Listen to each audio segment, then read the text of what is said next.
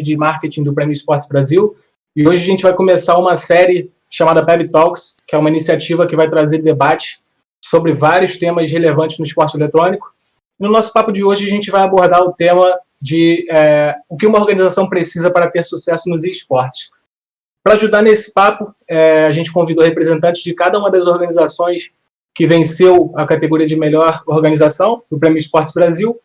E desde já eu queria agradecer a participação do JP, que é sócio da Red Kennedy, da Nicole Cherry Guns, que é CEO e cofundadora da Black Dragons, e do Renan Philip, que é head de operações da IGC Brasil, a empresa que faz a gestão do Corinthians Free Fire. E para comandar nosso papo, eu dou as boas-vindas também ao nosso amigo Xande Teixeira, do Globoesporte.com. Para quem eu passo a bola agora, boa noite, Xande. Boa noite, Thiago. Boa noite aos amigos também que estão ligados aqui. Eu acabei de perder o sinal com todo mundo aqui, mas acontece. Não sei se está todo mundo aqui vendo a gente. É... Bom, Thiago, quero te agradecer pela oportunidade de, de estar tá aqui mediando esse papo com essa galera tão, tão vitoriosa no esporte eletrônico e também vitoriosa no Prêmio Esportes Brasil. Quero, antes de começar esse papo, que a gente vai ter por volta de uma hora e meia, então a gente vai falar muito com o JP, com a Cherry, também com o Renan Felipe, sobre as histórias das suas organizações e o que eles têm de passar de feedback também para vocês. Sei que tem muita gente aqui, estava lá no meu Twitter também, ao, ao divulgar esse, essa nossa mesa, muita gente também querendo ter a sua própria equipe, enfim, passa a ser um sonho também não ser só um jogador, mas também ser um dirigente no esporte eletrônico. Mas antes desse papo, quero aqui deixar um recado para você. No canto da sua tela aqui, acho que no seu canto direito, à minha esquerda, tem um QR Code que você pode fazer a sua doação para o Afro Games, que é um braço do AfroReg, uma ONG é, sem fins lucrativos, obviamente, que desenvolve um trabalho muito interessante nas comunidades, não só do Rio de Janeiro, mas comunidades do Brasil, e que agora tem um braço gamer também para incentivar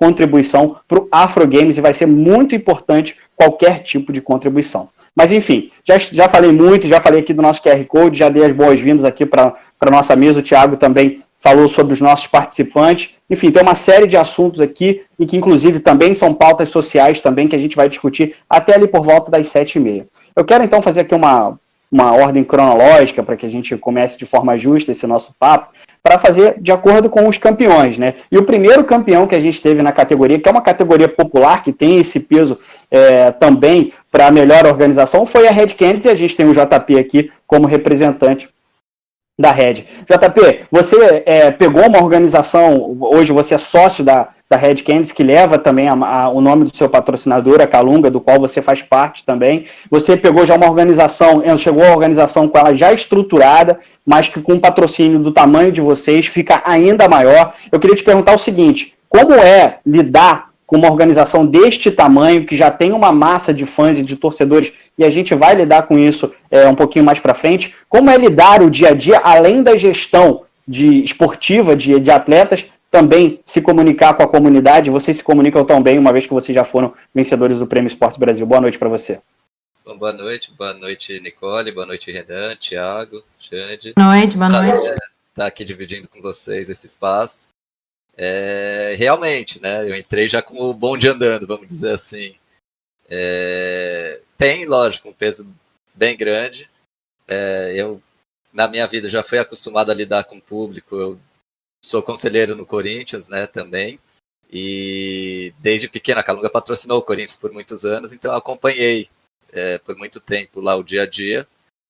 E além disso, o, acho que em meados de 2011, 2012, é, meu avô é de Bauru, é, né, hoje ele faleceu, e ele tinha um time de futebol lá em Bauru, Noroeste do qual ele era presidente. E no último ano de gestão dele, ele já não, não estava bem de saúde. E eu assumi lá o clube no último ano. E fizemos uma campanha bem legal, fomos até campeões da Copa Paulista. Então tive já bastante contato, né, né, assim, bastante experiência em relação a isso. É lógico que o mundo mudou, né, quando entrou uhum. mídia social, enfim, é, é diferente. É, você tem que medir muito é, as ações que você vai fazer, as palavras, quem você vai atingir, como. É, não é algo fácil, é algo que a gente está aprendendo também todo dia. É, a gente tem acertos e erros também, mas é gratificante, assim, a gente tem a iniciativa né, do Red Truck, que é uma peneira que a gente faz com um caminhão, e é muito gostoso você chegar e ter esse contato direto com o público. E a cada evento que a gente vinha fazendo ia aumentando muito o público, principalmente o último de Free Fire foi absurdo, assim, estourou a quantidade de pessoas. É, então, assim, é bem bacana. É, é, gratificante você ver que tem, assim, aquilo que você faz, você consegue medir, né? Você consegue ter essa recepção, ter esse público, ter essa torcida. É gratificante você chegar e ver que tem gente torcendo para o seu time, né? Muito gostoso. É muito bacana, realmente tem essa iniciativa da Red Canids que roda o Brasil em busca também de novos talentos, uma vez que o futebol é tão famoso famoso pelas suas peneiras também, a Red, é, não só a Red, mas outros clubes brasileiros também, como a CNB, que também tem uma categoria de base muito forte, enfim, os dois clubes que estão aqui também representados com a gente, então essa, essa iniciativa da, da Red Canids é realmente muito bacana. E agora eu quero passar a bola para a Cherry, que também venceu o Prêmio Esportes Brasil e venceu logo na segunda edição do prêmio. E para ela, eu acho que tem um, não desqualificando, lógico, os nossos companheiros, mas para ela tem um sabor super especial, uma vez que é, é um projeto de vida da, da Cherry, né, não só um projeto, é um projeto empresarial, e que ela deixou isso muito claro no momento de receber o prêmio, né, deixou ali transparecer toda a emoção que tinha naquele momento. Cherry, quero, quero te, te perguntar sobre essa trajetória, né, desde a da ideia na, na sua cabeça, né, já que você é fundadora também da, da Black Dragons, é, do momento em que você pensa uma organização, que ela está só vivendo na sua cabeça, até o momento em que ela chega à consolidação de ser aclamada pelo público a melhor organização de esportes do Brasil. É, boa tarde a todos, boa tarde, Xande, boa tarde a todo mundo tá aqui, Renan. É, realmente, assim, eu, desde 2017, que foi a primeira edição, né, do Prêmio Esportes Brasil, eu a gente também estava concorrendo naquele ano, naquele ano foi muito importante para mim, porque eu comecei a entrar no esporte eletrônico em 2016 como atleta. E eu tive essa migração de atleta para dona de organização, né, para gerente da organização. Então, é algo muito importante para mim, sim, porque toca no meu coração. Eu deixei de ser jogadora profissional, então eu também sei qual é a versão do jogador profissional. E aí, em 2018, eu ganhei né, o Prêmio Esportes Brasil e foi justamente esse a minha fala lá, né? Que o mais importante e o principal é, tesouro de uma organização não é a organização por si própria, sim os jogadores que nelas estão, né? Senão se a gente, a gente não iria, a gente com certeza não iria existir. Uma organização não existe sem os jogadores, um time de esporte não existe sem o jogador, um time de futebol, de basquete, nada disso existe sem as grandes estrelas que são os jogadores. É óbvio que o, que o, que o time tem seu próprio marketing, tem, tem a sua própria imagem, vende a sua própria imagem, como, por exemplo, a Red Canids vende com o, a Raposa, eu vendo com o Dragão, o Free Fire agora com o Corinthians vende também, né, com a grande torcida do Corinthians, e assim, entre vários outros, vende também a própria imagem. Mas todos nós acredito que concordamos aqui que o principal e a grande estrela dos times são os próprios jogadores, né? Senão sem eles a gente não tem campeonato, a gente não tem uhum. título, a gente não tem torcida, a gente não tem nada.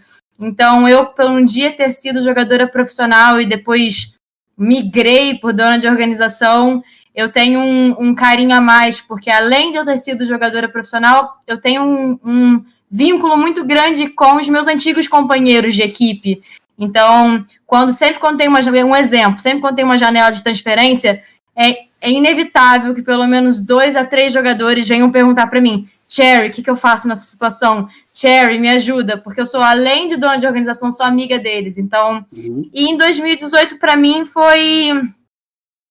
Ah, eu acho que receber o Prêmio Esportes Brasil é um reconhecimento muito grande de que todo o seu suor, que eu tenho certeza que é suor muito grande, todos vocês aqui podem falar, ainda é um segmento que está crescendo, está crescendo muito em muito pouco tempo, né? Então é tudo muito turvo, mas receber essa premiação é, é gratificante demais e é uma honra muito grande. Sensacional, Thierry. Realmente você tem deixa muito claro essa essa relação quase familiar que você tem com a sua. Quase não, familiar que você tem com a, com a sua organização. Só, só para justificar a galera passando aqui atrás, teve um determinado momento que aconteceu, né? Eu estou na redação da TV Globo, estou participando da, da, da, cobertura do, da pandemia do coronavírus, então eventualmente pode acontecer, não é para acontecer toda hora, mas eventualmente pode acontecer de passar alguém aqui atrás, mas não há nenhum problema, nosso papo segue aqui normalmente. Agora vou conversar lá com o Renan, que é o último vencedor da categoria de melhor organização do Prêmio Esportes Brasil, ele que representa o Corinthians Free Fire, né? Enfim, Corinthians Free Fire hoje, mas é pelo que eu, pelo, pela minha aposta, não vai ser só Free Fire no futuro. E o Renan, que é um dos mais experientes dirigentes de esportes eletrônicos aqui no Brasil, do, tanto com a Cherry, o JP também tem uma experiência com esporte tradicional, mais futebol, mas o Renan é um dos mais, um dos mais experientes gestores de organizações de esportes eletrônicos do Brasil, com passagem pela PEN e agora no Corinthians. E a minha pergunta para você é o seguinte: a Cherry tinha uma ideia na cabeça que botou no papel. O JP chega numa para dar o seu know-how numa organização já consolidada. Você pega uma organização, você pega um nome de Corinthians que já nasce gigante. Qual é, o, qual é a, o grande desafio de você ter uma equipe que não pode, não tem experiência, ela já nasce tendo que vencer, já que você carrega o nome do Corinthians é, na sua organização? Perfeito. É uma responsabilidade bastante grande, né? Para a gente é, foram, foram vários meses de planejamento até a gente chegar, de fato, no que a gente queria fazer junto do, do Corinthians. Isso desde a incepção de legal, vamos fazer, vamos trazer o Corinthians agora é, como o Corinthians e Esportes tiveram, tiveram uma parceria legal com até com, com a rede do JP, o JP estava até envolvido na época também em, fazer acontecer como conselheiro e como, como pessoa ativa no clube. Mas é, para a gente foi legal, vamos fazer esportes para o Corinthians, como e aonde.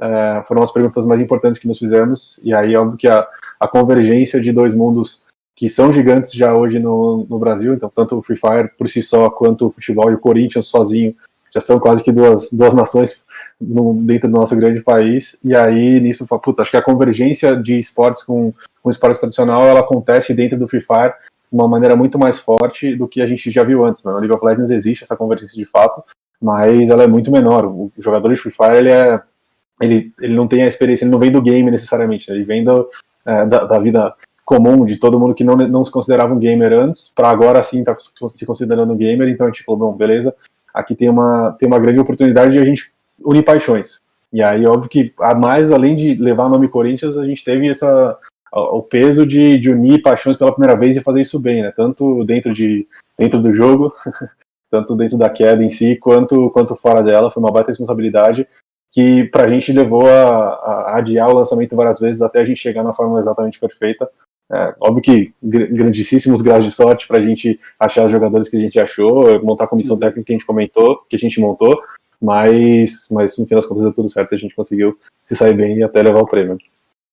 Sorte e competência também, né? Vocês também já, já têm uma história, uma história grande aí no esporte eletrônico, que o componente sorte, claro, tem que, tem que estar presente, mas a competência de vocês é inegável, não só porque vocês já fazem parte desse hall da fama do Prêmio Esporte Brasil.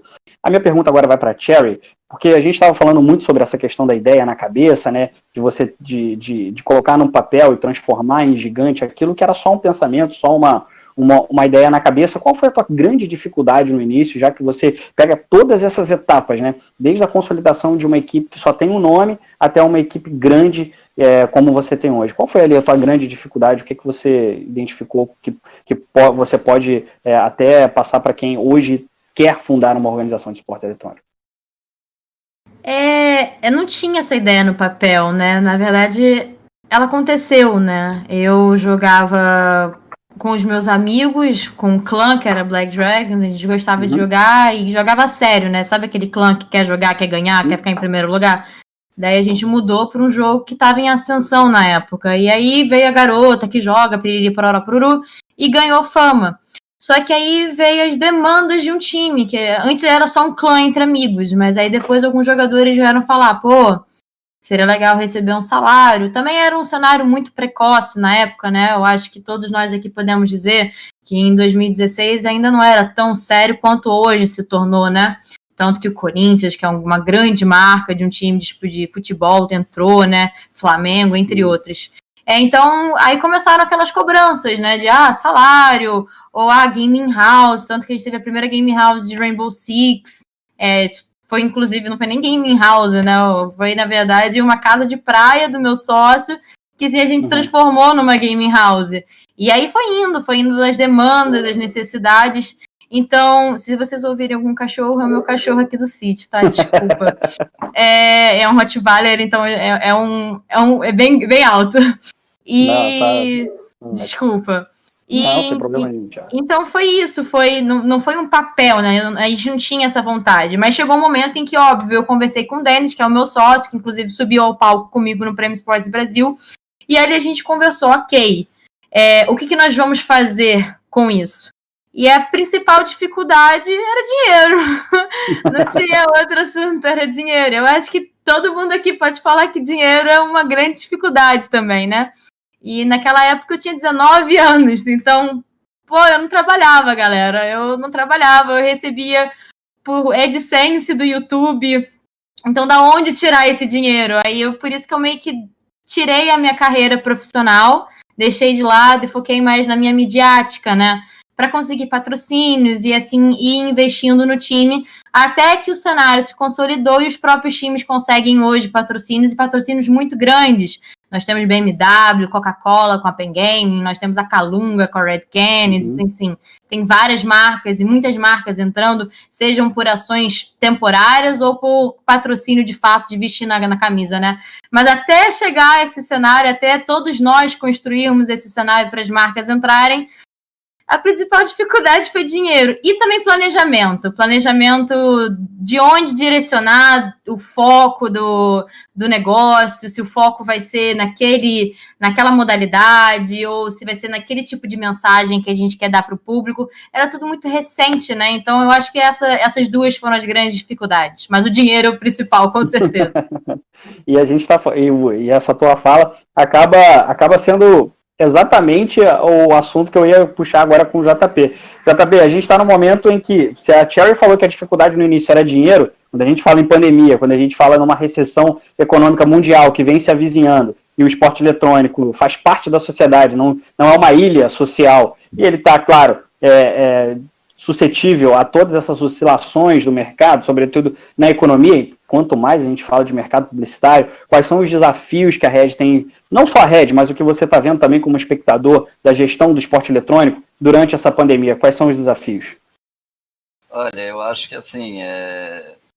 nós estamos passando dificuldade, não é segredo para ninguém, eu acho que a maioria das organizações, não sei se todas, eu acredito uhum. que o mundo né, esteja passando, não é, não é uma coisa exclusiva do esportes. Né?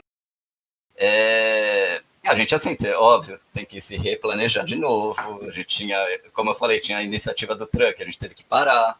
É, é, as lineups, contratações, enfim, a gente hoje assim, a gente replanejou para a gente tem que tentar pelo menos manter ou até diminuir um pouco, dar um passo para trás para se adequar à nova realidade.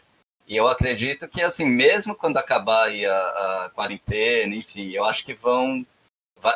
falando da economia, eu acho que vão anos para voltar ao patamar que estava antes, entendeu?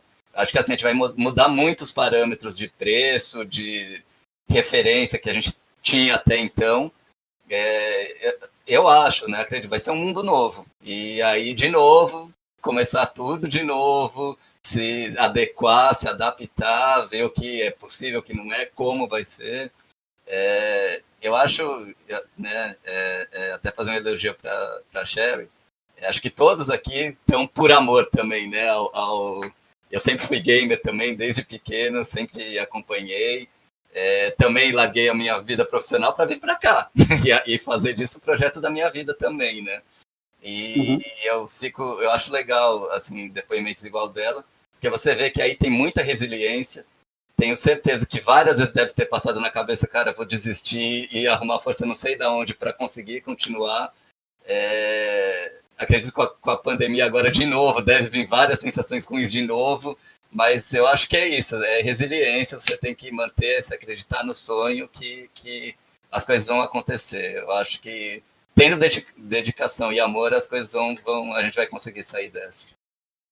Bom, e agora eu quero, quero tirar também toda a experiência que o Renan tem de anos no esporte eletrônico, pegando vários tipos de situações. É claro que a situação da pandemia é uma situação singular, acho que na história de todos nós, da nossa geração, ninguém passou por isso é, até então. Renan, o que, que, você acha, cara, que o esporte eletrônico, por conta dessa sua configuração, você tem uma equipe de Free Fire, é, a Garena teve que pausar os seus campeonatos, mas conseguiu fazer de uma forma conseguiu voltar de uma forma, ainda que não seja dentro da sua competição normal, mas conseguiu fazer uma Copa de Free Fire, que, né, embora não seja LBFF, a Riot conseguiu manter as suas competições de forma online, o CS também tenta se, se, se reorganizar. Você acredita, você acredita que o, o esporte eletrônico sai mais, pode sair mais fortalecido depois dessa pandemia, ainda que tenha todos esses desafios econômicos? Mas de um setor que apresenta uma resiliência muito grande no momento em que tem, a gente tem um isolamento social, mas que o esporte eletrônico consegue driblar um pouquinho dessa lógica?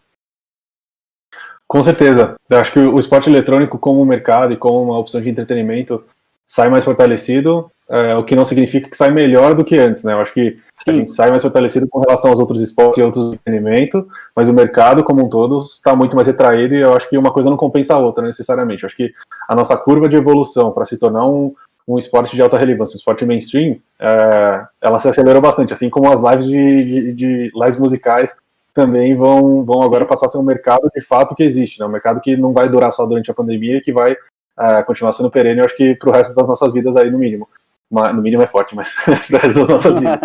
mas eu acho que a gente também veio nessa, nessa, mesma, nessa mesma pegada, óbvio que num, num nível até de, é, de engajamento bem menor do que, do que, do que as lives musicais tiveram, mas que a gente continuou se mostrando super forte. Né? A gente até, todos, acho que todos os games como um todo, a gente como plataforma, a gente como time, cresceu em engajamento em todos os, em todos os ponteiros que a gente poderia crescer. Então, como mercado, com certeza saímos mais maduros. É, acho que quem conseguir passar por isso bem também vai sair como como negócios muito mais fortes. Óbvio que nem todo mundo vai conseguir sair dessa super bem ainda. É, então, nossa curva como mercado funcionou bem. Eu acho que como é, em patamar financeiro que cada, que cada mercado estava, acho que a gente sai para trás, sim, muito por conta da recessão, né? Não porque, porque a gente sofreu. É uma pena, é né? É o cenário inteiro, né? Não é só o esporte eletrônico, todo mundo está sofrendo, né? Então, nós não somos o patinho feio, né? Acho que todo mundo está num lugar, num momento difícil, né? Sem dúvida nenhuma, a gente estava falando sobre essa questão de não ser uma ilha social, né? Mas para o esporte eletrônico me, me, parece que a pandemia ainda é mais cruel quando você tem um, uma, um, um setor em gestação, um setor em, em, consolidação, né? A pandemia ela atinge de uma forma ainda mais cruel setores com, que, em, em, consolidação do que setores já consolidados, por exemplo, futebol, enfim, que tem uma resiliência maior, mas é claro que o esporte eletrônico vai sobreviver a isso, e, é, e como eu estava falando com o Renan, ela também soube tirar dessa, desse momento uh, os seus pontos diferenciais, que é justamente conseguir driblar um pouco desse isolamento social. Agora, falando um pouquinho de um assunto mais leve, né, de um assunto mais é, também cara ao esporte eletrônico, que é a paixão, né, que é o, o envolvimento de fãs e torcedores, eu queria perguntar para a Cherry, que tem essa, é, essa ligação muito grande com seus torcedores nas redes sociais, e uma vez que também ela, ela também é streamer também, e aí é uma é pergunta que, na realidade, é quase uma, uma reflexão filosófica, Cherry. A gente tem fãs ou a gente tem torcedores de esportes? Em que momento é, a gente dá para dizer que o cara é fã da organização ou ele é torcedor, no sentido de que a paixão se instalou naquele momento? É, eu acho que são é uma balança e tem, tem duas, dois pesos e duas medidas. Primeiramente, queria agradecer a galera que tá, eu tô acompanhando, tô mexendo no telefone, que eu tô postando nos stories para chamar mais gente. Eu tô vendo a live, eu tô vendo que tem um monte de gente no YouTube falando de mim. Então, eu acho que sim, nós também temos é, fãs da organização, né? Eu, mais do que tudo, posso falar. É, mas eu acho que é uma questão de tempo. Porque o esporte eletrônico ele ainda é muito jovem, ele ainda está muito precoce. Vamos falar sobre o Corinthians, por exemplo. O Corinthians tem, não sei, 50 anos mais de história. Desculpa eu ser leiga nesse não, assunto, mais mas. 100, mais de 100. Então, mais, então aí, tô pronto. Centenário, tem 100 anos de história. Então ele teve 100 anos para conseguir construir uma imagem do clube, né? Nós temos 10 anos e olhe lá, olhe lá. 10 anos de transmitir uma mensagem, como por exemplo a BD quer transmitir uma mensagem de família. como a PEN quer transmitir uma, uma mensagem de tradição. Então, nós temos um tempinho muito curto, né? E a gente também entra no fator de. Um fator que o esporte, o futebol não tem, é, é o contato genuíno com o atleta. Uhum. Exemplo, o Neymar é um grande astro, mas ele não fala com a câmera como eu, por exemplo, se eu fosse jogadora, como o, o Nobru fala, como o, o Fallen fala, né? Ele somente joga e as pessoas, caramba, ele jogou muito. Mas o Nobru, ele jogou muito, mas ele também fez a live conversando com, com, com o fã dele, né? Então o fã vai acabar simpatizando, porque ele vai ver o lado mais humanizado da pessoa. É a mesma coisa comigo. Eles veem tudo que eu fiz pela BD, né? Desde lavar o chão da gaming house, a colocar um computador, a sofrer quando eu perdi uma lineup e a gritar quando eu ganhei um campeonato, né? E eles veem os brilhos nos meus olhos. Então eu acho que isso tudo leva o torcedor a ter uma paixão pela pessoa e não pelo time. Mas com o tempo, os times vão também conseguir construir uma imagem de paixão pelo time. E eu posso falar um grande exemplo. Tudo bem que é o Flamengo, né? Então deixa eu pensar em um outro exemplo. Red Kennedy. Hoje o Yoda saiu da Red Kennedy, mas você pode ter certeza que continuaram torcedores da Red Kennedy, porque a Red Kennedy, por exemplo, faz um trabalho muito bonito com Red Truck, com a HyperX, e eles veem, caramba, a Red Canis está incentivando o cenário. Então, deixa eu torcer para Red Canis também, né? Eles, eles também estão incentivando. Eu acho que é uma balança que, com o tempo, é, eu acho que nunca vai deixar de ter aquele fanatismo pelo jogador. Não tem como, porque o jogador é uhum. é muito mais humanizado, né? Muito mais tangível do que um astro de futebol. Eu acho que isso nunca vai deixar. Mas eu acho que é um mix das duas coisas, entre um bom trabalho de uma organização que dá um bom suporte para um atleta, que dá uma boa gaming house, e também os jogadores que são carismáticos. Eu acho que é um mix. Uma pessoa pode, inclusive, torcer para um jogador de um outro time e torcer para aquela organização. Isso acontece comigo. Quando, por exemplo, eu vendi a lineup para Ninjas em Pyjamas, Vários torcedores continuaram torcendo pelos jogadores na NIP e pela organização Black Dragons. Então é um, é um mix de, dessas, duas, dessas duas novas modalidades, digamos. Sem dúvida nenhuma. Ainda, eu acho que você foi perfeito em dizer que assim, é um mercado realmente muito novo, mas para essa galera que está aqui em cima, aqui para o Renan que está aqui em cima, eu vou voltar a pergunta para ele, ele já pega, como a Ben Cherry diz, um clube centenário. E aí a gente tem, acho que a gente já começa a ouvir no esporte eletrônico, é muito bacana, sempre isso que eu ouço, é que assim, alguns, alguns pais que têm é, crianças muito jovens gostariam que eles torcessem para o mesmo clube de esportes que eles. Então, assim, eu gostaria que meu filho fosse Red Canids, eu gostaria que meu filho torcesse para Black Dragons, e, e isso, é claro, eu vejo nos eventos presenciais. E na questão do Corinthians, que eu fui acompanhar o Mundial, na, na GNS Arena, aqui no Rio de Janeiro, no ano passado, em que o Corinthians foi campeão mundial de Free Fire, eu vi um mar de pais corintianos que levaram seus filhos a um, a um jeito ali meio, meio esperto de dizer o seguinte, filho, olha só, dá para torcer pro Corinthians no esporte eletrônico também, eu trouxe meu filho aqui, e também de filhos levando os pais também, falando, pai, é Corinthians, vamos lá, vamos torcer pro, pro, pro Timão. É, vocês lidam com essa questão até de forma até diferente do, do JP e da Cherry, já que tem um clube de futebol por trás ali também, é, e, e sei que tem muitos torcedores que nas redes sociais diz o seguinte: eu não sei o que é Free Fire, mas se é Corinthians, eu tô torcendo, né? Vocês ainda tem esse componente de uma torcida que tem milhões de torcedores pelo Brasil, junto com o Flamengo, as maiores torcidas do Brasil e do mundo. Então tem essa, essa responsabilidade a mais de também levar a imagem do Corinthians também para o esporte eletrônico, né? Com certeza absoluta, é o famoso Corinthians até no Pebolinha que você estava falando ali, né? Corinthians onde for. A gente, aquilo que eu estava comentando sobre a convergência, eu acho que tanto a gente está falando de gente que já gostava de Free Fire e de, e de Corinthians, mas a gente acabou trazendo é, pro Free Fire muita gente que não sabia necessariamente que era, já tinha ouvido falar, tinha um primo, um tio, alguém que jogava, mas não levava tão a sério assim, a partir do momento que, acho que foram dois grandes marcos ano passado, né, é, e esse ano, na verdade, que acontecendo, tanto a nossa entrada, quanto a entrada de vários clubes grandes e mais tradicionais de esportes pro Free Fire, até a BD e a Red entraram no ano passado também, então foi um, foi um momento de, de crescimento para todos eles, para o cenário como um todo, mas ao mesmo tempo a gente, é, para quem jogava Free Fire, tinha, tem um pai corintiano, não se interessava tanto por futebol, foi um era um assunto a mais para se falar dentro do, do uhum. jantar de família, né? Então era o um motivo de, é, de puta, é o Corinthians está jogando esse joguinho que você está assistindo aí, é, vou, vou prestar um pouquinho mais de atenção, vou, vamos sentar junto para assistir, porque ah, pelo menos alguma coisa em comum a gente está falando sobre, né? Por mais que para a gente que está dentro do mercado, só de ser um esporte, ser uma competição,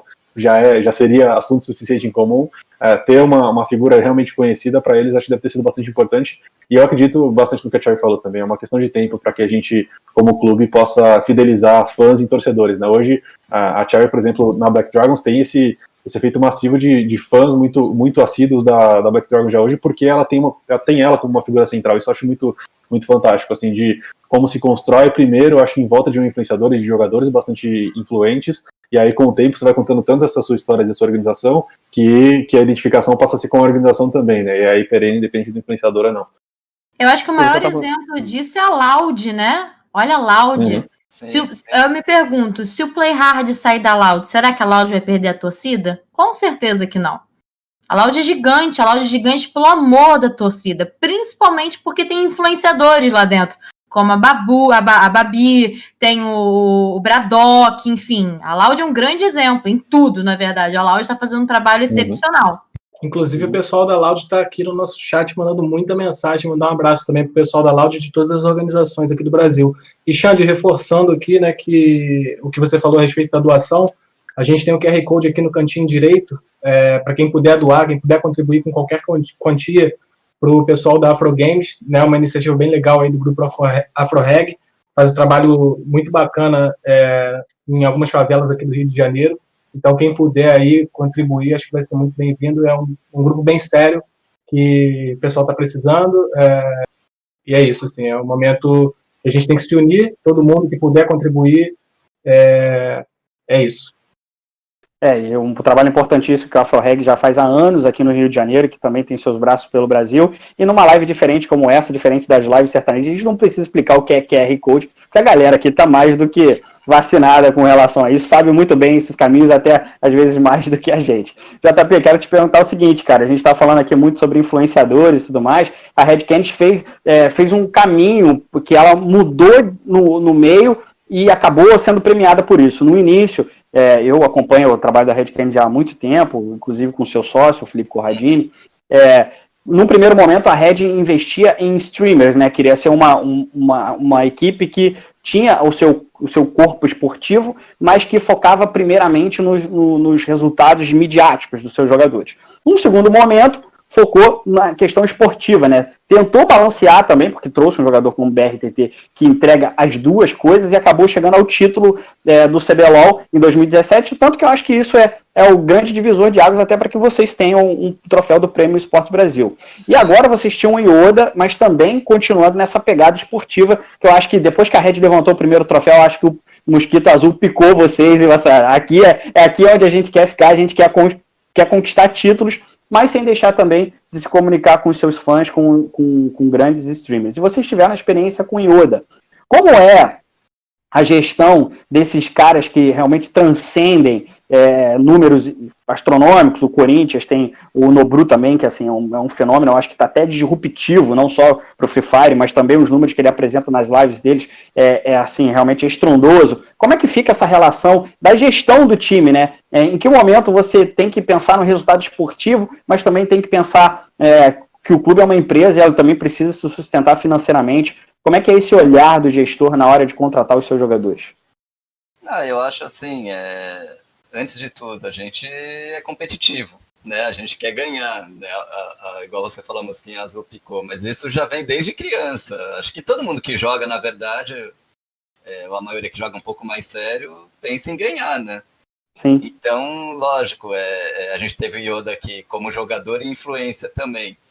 Mas na, no, no, momento que ele estava aqui como jogador, ele era cobrado igual aos outros, treinava igual aos outros, Sim. até mais, porque ele tinha ficado um período parado, então ele tinha que voltar ao mesmo ritmo que tinha né, dos outros, estava um pouco defasado.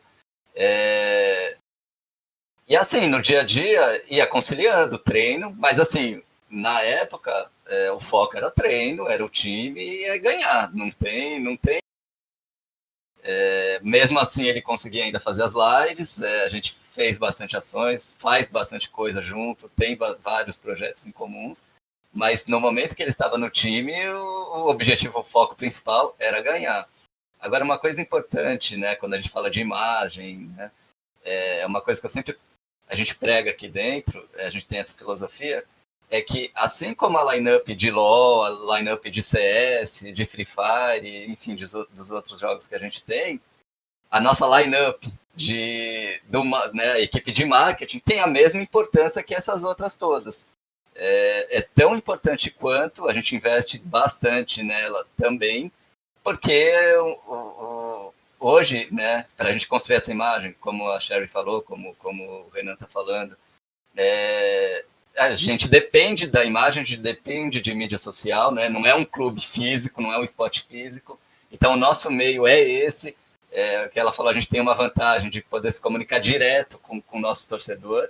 Talvez isso fidelize muito mais, né? É, inclusive a gente tem um feedback, né, direto. É diferente, como ela falou, ah, o Neymar ele joga, ele tem um feedback do que sai na imprensa, né, provavelmente, e das pessoas uhum. próximas dele. É diferente você está fazendo aí uma stream, uma live, está tendo feedback naquela hora, né? Você ganha um campeonato, você na hora está ali junto com os torcedores. É, isso é, é diferencial, acho que isso que é o apaixonante do negócio. E, e, e acho legal, né? Vocês falaram da Loud, é, é um caso assim, eu, eu fico muito feliz pela Loud e pelo, pelo Renan, pelo Corinthians, porque eles foram, vai, visionários, eu acho. Eles conseguiram olhar, né? Sempre tem várias opções de jogos e eles conseguiram escolher o jogo, tiveram a visão de investir no jogo antes que todo mundo, que ia estourar e, e, e deu certo. Não sei se foi uma aposta, óbvio, né? O Renan tem muita experiência no mercado, acho que já visualizou aí alguma coisa antes de todo mundo, assim como, como o Bruno, né? O Play. E, e, fizeram dois projetos sensacionais já com Game House, com tudo antes de todo mundo, né? E, e deu super certo. Então, assim, é, acho que diferente também dos esportes tradicionais, a gente, eu pelo menos, sempre torço pelas outras organizações também. É, vibro quando cada organização traz um patrocinador novo, principalmente quando é uma marca não endêmica, porque isso você está mostrando para o nosso cenário inteiro, né? Você está você tá divulgando o nosso cenário é, para atingindo públicos que até então nem sabiam que existiam. Então eu acho isso muito legal. É, antes de eu passar a palavra para o Renan, eu quero fazer mais uma pergunta para a Cherry, porque a organização dela é, tem muitas particularidades que, que são muito pertinentes aqui ao nosso papo, né? A gente tem ali um, um clube de, de futebol estruturado que coloca o pé no esporte eletrônico, também por, por N motivos, mas também para rejuvenescer a torcida. Tem a Red Kennedy aqui em cima também. E a, até que ponto, e aí, como, como você bom, participou de todas as etapas, já falei aqui várias vezes sobre isso. É, em que momento a gente trata como clube, como a gente tem um clube de futebol no Brasil, que ele é sem fins lucrativos, que você tem que é, ter um conselho deliberativo, que você não pode, você tem ali uma regras estatutárias, né? No esporte eletrônico a gente tem empresas, né? E que, como é que fica essa questão do balanço entre a empresa e de também ser um clube esportivo, entre aspas, né? É, entre aspas, porque eu digo que não é a formatação social dele, como um clube sem fins lucrativos, né? É como é que fica esse balanço? Em que momento que a empresa pesa, em que momento é um clube com fãs e precisa ganhar títulos também também pesa? Como é que é, como é que é andar nessa linha tão tênue? Eu acho que os times de esporte eletrônico nunca vão ser clubes. A gente está muito preso num conceito do passado. E eu vou fazer um exemplo. Existem fãs da marca Adidas também. Existem fãs da marca Nike e elas são empresas. A BD é uma empresa, a Loud é uma empresa, a Red Kennedy é uma empresa, todos nós somos uma empresa. Só que nós temos ainda um, por causa do futebol, ainda mais pela cultura do futebol ser muito forte aqui no Brasil, nós temos essa ideia de clube, né? De como eles fizeram todos esses anos. Aí cabe a pergunta: será que a maneira como eles estão fazendo é realmente a correta? Tanto que foi levado ao Senado, né? Tanto que nós tivemos essa discussão no Senado, mostrando que não é, nós não podemos colocar a mesma regra que nós estamos acostumados há anos numa nova modalidade, um novo esporte, né? Então, eu, na minha visão, eu acredito que não é um, é um clube pela palavra e não pela entidade. É um time pela palavra, mas não pela entidade.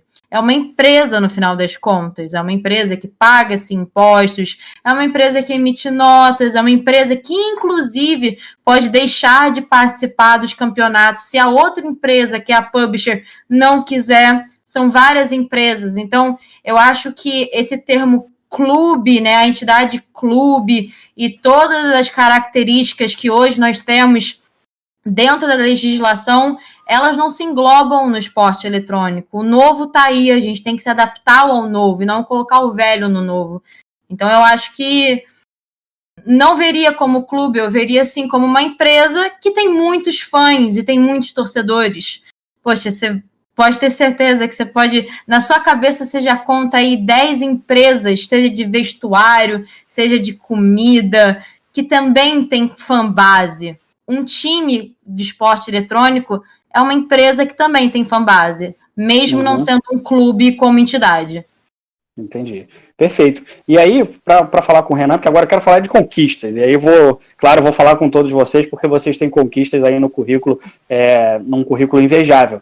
Campeão mundial, né, Renan? É, no momento em que a gente está falando aqui muito sobre gestão, sobre gabinete e tudo mais, e às vezes a gente esquece que a, a, é ali é na hora de levantar o troféu que parece que tudo faz sentido, né? É claro que a gente precisa pagar as contas no final do mês, porque nada sobrevive sem, sem, sem os boletos pagos. Mas é, o, o, esporte, por razão de ser, ele está ali naquele momento de levantar o troféu, né? Como é que é para o cara que não está ali na frente, não está com o mouse na mão, não está com o celular na mão, no caso do, do Free Fire, né? Como é que é esse momento de consagração e o que, que você recorda daquele dia do Corinthians campeão mundial?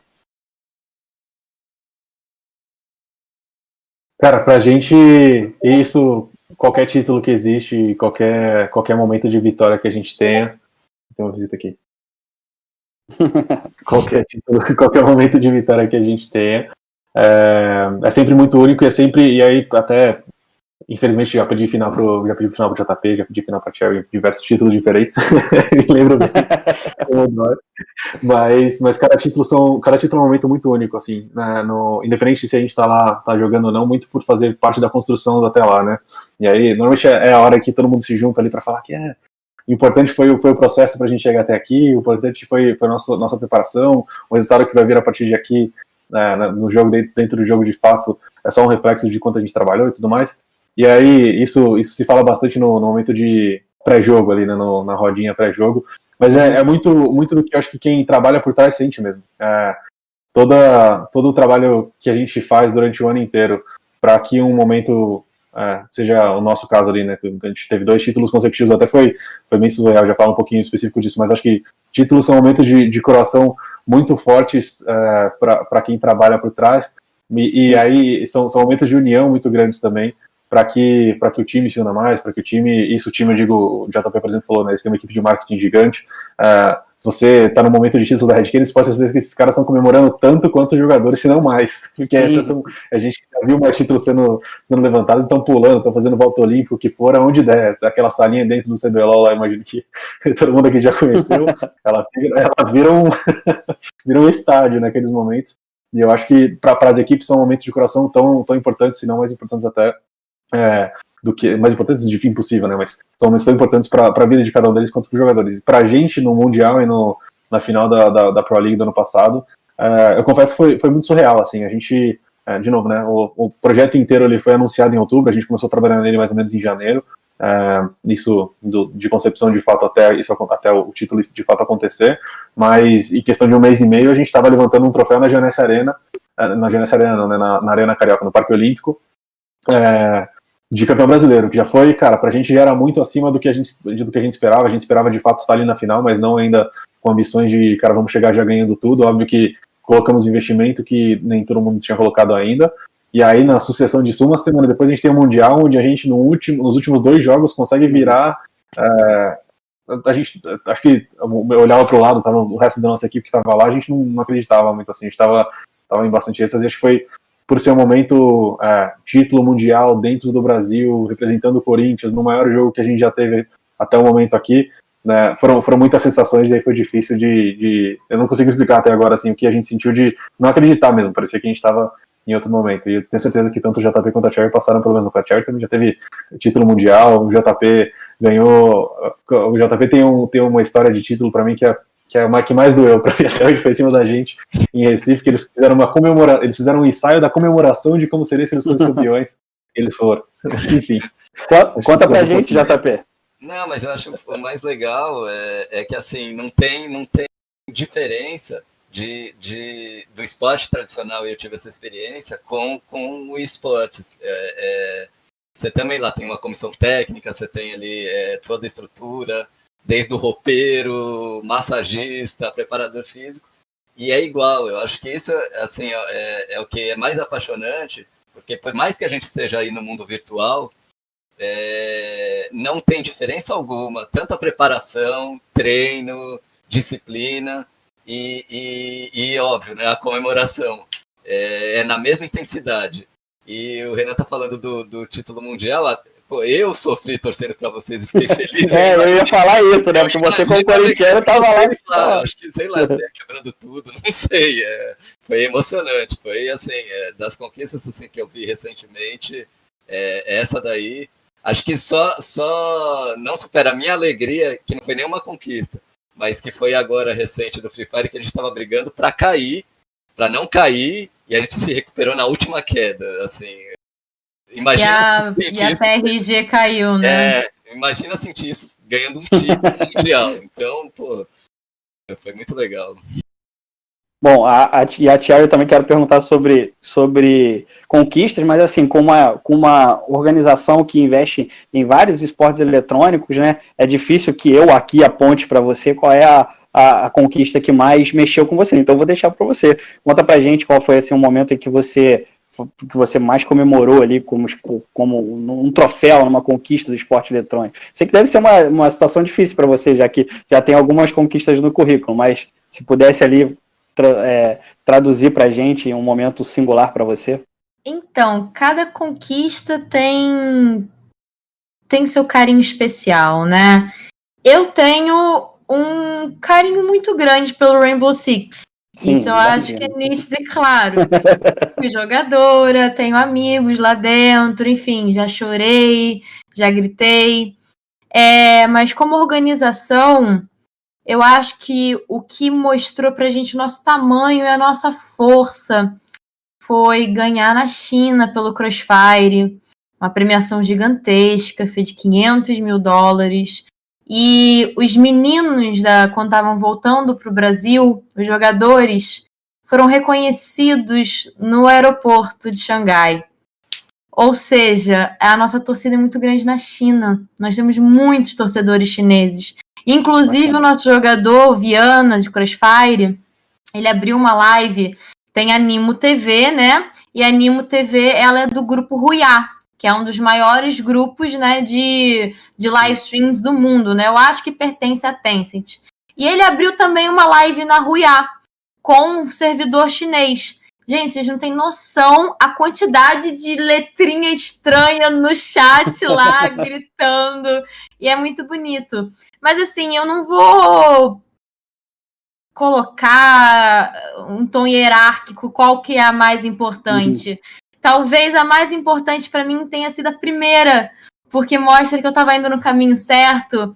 Talvez a mais importante tenha sido essa do Crossfire, que mostrou que nós estamos no mundo, Talvez tenha sido aquela que foi muito sofrida, que a gente tava como underdog e depois, boom, a gente conseguiu. São, são, são diversos momentos, são diversas categorias e são de diversas lineups que todas. É óbvio que no nível midiático a gente sempre vai dar atenção para aquelas que têm maior, maior mídia, né? Vamos falar, por exemplo, por que, que o Corinthians investiu no Free Fire e não no Smite?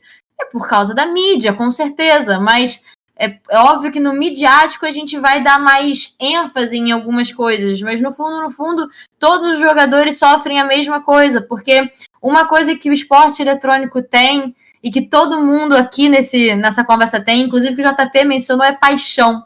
E todos os atletas são apaixonados pelo que eles fazem. Então, todas as conquistas têm o seu teor de, de carinho. E eu quero continuar perguntando para você, pedir licença ao JP e também ao Renan, porque esse é um assunto também muito caro a você. A gente está falando muito sobre a questão de, do esporte eletrônico não ser uma ilha social, e a gente está num momento de conflagração mundial, e a gente está num momento também de muitos posicionamentos políticos na internet, e você levando a bandeira a bandeira de, de, igualdade de gênero há muito tempo, é uma coisa que já é muito cara a você. E aí eu queria te perguntar qual é o papel das organizações nesse momento de mensagens políticas e também de posicionamento político. É, claro, eu estou falando agora nesse momento, a pauta que está mais quente no momento é, é a questão da igualdade racial, mas que sem dúvida nenhuma deve ser uma, uma, uma pauta de qualquer organização e sem dúvida nenhuma você, tem, você deve ter um depoimento muito, muito, muito importante para dar sobre isso. Qual a importância das organizações nesse momento de discussão política? Existem dois tipos de importância, porque assim, nós temos, temos que enxergar um time de esporte eletrônico como mídia e como entidade. A mídia é propagar alguma coisa, né? Já que a gente tem um alcance muito grande. E como entidade é o que nós podemos fazer dentro da organização para ser a mudança. Como mídia, vocês, como por exemplo a Fúria, a Fúria fez uma nota de repúdio, muito bonita, inclusive, isso alcançou mais pessoas que talvez não conhecessem o caso. Então, nesse sentido, uma organização tem como usar a sua mídia como um porta-voz, né? Como um, como eu termo, uma, um megafone por uma questão importante. Agora temos a parte do dentro da organização, né? É, não existem muitas pessoas, isso não é só no esporte eletrônico, tudo bem, isso é no geral, que se aproveitam de causas sociais, que dizem que ajudam, mas que no fundo só estão usando aquilo para ganhar mídia. É muito, é muito louvável você divulgar, você aumentar a voz daqueles que realmente precisam que sejam ouvidos, mas é também contraditório e hipócrita você não fazer isso dentro da sua própria instituição, qualquer ela que seja, seja instituição de time de esporte eletrônico, seja você como influenciador, seja uma empresa até de, sei lá, de, de ônibus. É muita hipocrisia você levantar uma bandeira e lá dentro você não mudar em nada, né? Então, sim, nós temos que falar sobre. É, eu acho que o principal é pegar pessoas. Eu, eu sou muito. A minha. O meu grande lema é lugar de fala. Eu, como mulher, posso falar sobre machismo. Eu não posso falar sobre racismo. Eu não sofro racismo. Mas aí eu vou pegar uma pessoa que sofre racismo, colocar ela na minha cadeira, fechar os meus ouvidos e ouvir. Fechar os ouvidos no fechar minha boca, desculpa, e ouvir. Eu tenho que ouvir dela, eu não posso falar por ela. Eu não posso pegar um megafone e aumentar a voz dela. Não, eu tenho que calar minha boca e ouvir que só ela pode falar. E é muito, tem muita gente que se aproveita de bandeiras e de fato dentro da organização não coloca. E inclusive, mais uma vez eu repito, foi uma frase minha no Prêmio Esportes Brasil. E vários escândalos também esse ano aconteceram de organizações que não dão estrutura para os jogadores. Tem até um, um, caso na justiça de uma organização que está sendo né, processada pela morte de um jogador, que é algo bem complicado. Então, estamos sim num período onde nós temos que falar, nós não temos que nos calar, nossa voz é importante, mas além da voz, a nossa atitude é muito mais importante. E JP, para que a gente, como a gente fala para um público muito jovem, né, essa responsabilidade ela é ainda maior, né? Sim, isso com certeza. E assim, você, como a Sherry falou, é, não pode soar falso, não pode ser uma coisa que, ah, nossa, tá todo mundo agora falando do caso do racismo, vou falar do racismo também. Isso, eu acho que assim, é, como ela falou, vem aqui de dentro, é, é, no dia a dia, é ajudar as pessoas. Você não precisa ficar fazendo marketing de quem você está ajudando também, ou quem é, é, eu acho assim, eu não sei a religião de cada um aqui, mas enfim, eu acredito que independente da religião, eu acho que assim, só o fato de você não prejudicar os outros, você já está já tá fazendo mais do que muita gente aí maldosa ou enfim, é, é, é como eu posso exemplificar? Eu acho que que é mesmo no dia a dia, você ajudando aquele que está do teu lado, não adianta eu pregar, eu sou legal aqui, sou terrível em casa, é, ah, estou defendendo o racismo e, e, e, tratando mal aqui meus jogadores, enfim. É, é, e realmente, tem gente que se aproveita de hipocrisia é, disso, né? É uma hipocrisia. Muitos políticos fazem isso, isso eu já É no geral, não é, é, só no esporte eletrônico. Exato, é no, da política. tudo, é. E, e, assim, infelizmente, lógico, a gente fica chateado, às vezes até enojado, né, sabendo bastidores e, e, e, as pessoas tendo, tendo esse tipo de comportamento. Não, é, é algo que faz parte da sociedade, infelizmente a gente tem que aprender a lidar, e lógico, sempre que puder levantar a voz e, e, e combater. E, e combater vejo outro caminho, né? A gente realmente tem esse poder de atingir o público e tem que ser feito da melhor maneira. Né? E o esporte tem esse componente social tão grande, né? Ainda que ainda a gente ainda esteja em 2020 discutindo sobre uma, um possível desligamento do esporte com a pauta política, é, do qual aqui a opinião do Xande é para mim é completamente absurdo. Tudo é político e tudo em todos os lugares a gente tem que discutir política. E no esporte ele tem um componente que eu acho que é um dos componentes mais bonitos do esporte, que é da questão de você promover a mobilidade social, né? E o futebol, que a gente tem como um traço brasileiro muito grande, né? Praticamente todos os jogadores, praticamente não, é uma grande parte dos jogadores brasileiros que hoje são de grande renome e ganham salários astronômicos, vieram de condições realmente carentes, porque o futebol consegue subverter essa lógica desse escalonamento social que infelizmente Free ainda Fire também.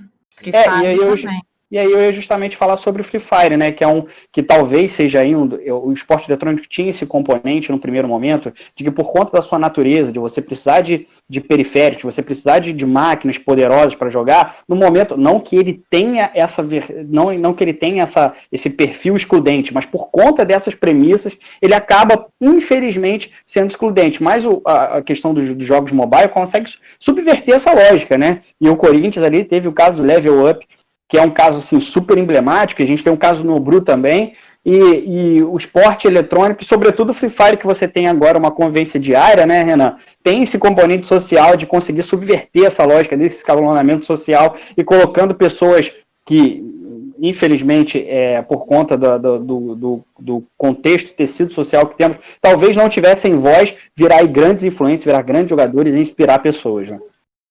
Falando rapidinho, eu acho que o Free Fire é o jogo mais democrático que a gente tem. E é por isso que ele Sim. faz sucesso. Ele é?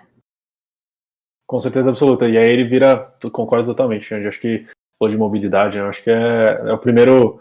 É o primeiro esporte eletrônico que a gente vê isso acontecendo assim como o futebol, né? onde não são pequenos casos, não é um número pequeno de casos, e sim é a grande maioria é, de jogadores que estão conseguindo mudar a vida deles, mudar a vida das famílias, mudar a vida até, no caso do Brula, mudar a vida de comunidades inteiras que estão em volta deles para melhor, e aí seja como for, né? mas principalmente acho que é, tendo o Free Fire, tendo no Free Fire, e aí, óbvio, as plataformas de stream, os, os clubes, tudo isso, a Garena com, com o publicador aliados, para que, que isso, para que se tornem de fato ferramentas de mudança. E isso, isso é uma coisa muito nova, para todo mundo em esportes você tem, você fala com total razão mesmo que Uh, infelizmente por necessidade de um computador, de uma, internet, de uma conexão de internet de alguma forma, mas acho que principalmente só o, computador por si só, uh, ele já não é um uhum. item de, de, fácil acesso no Brasil, né? Então uh, muita gente precisa ter um para trabalhar, mas quando a gente fala de comunidades muito mais carentes de fato, não é uma realidade. O celular é muito mais próximo de, de uma realidade, até talvez não uma internet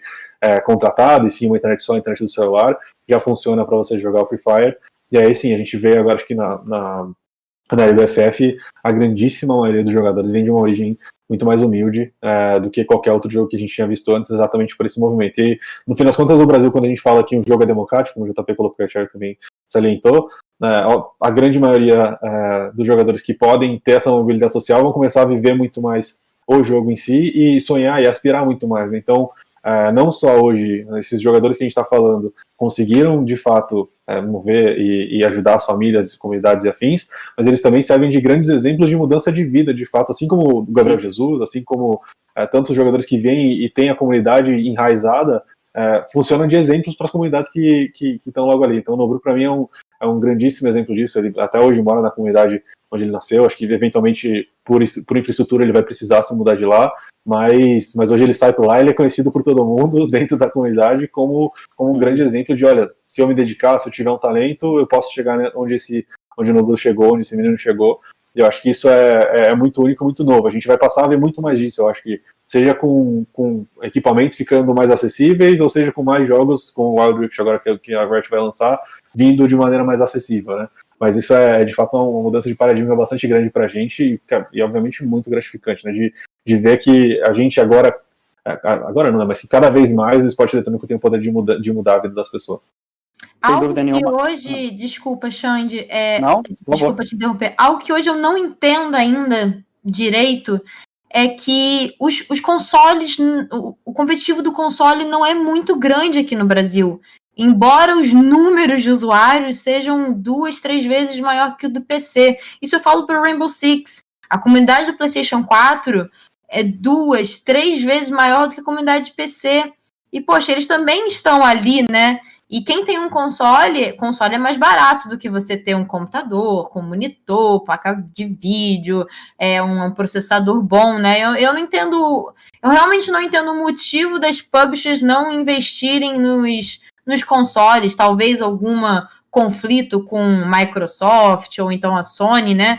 Mas seria muito interessante ver mais competitivo de console, né? Lá fora, por exemplo, o Call of Duty é um dos maiores competitivos do mundo em console ainda. É, a gente tem aqui no Brasil, talvez, acho que seja o caso do futebol virtual, né? É, que, se, que consiga ali fazer nem, essa. Nem é tão grande assim, sabe?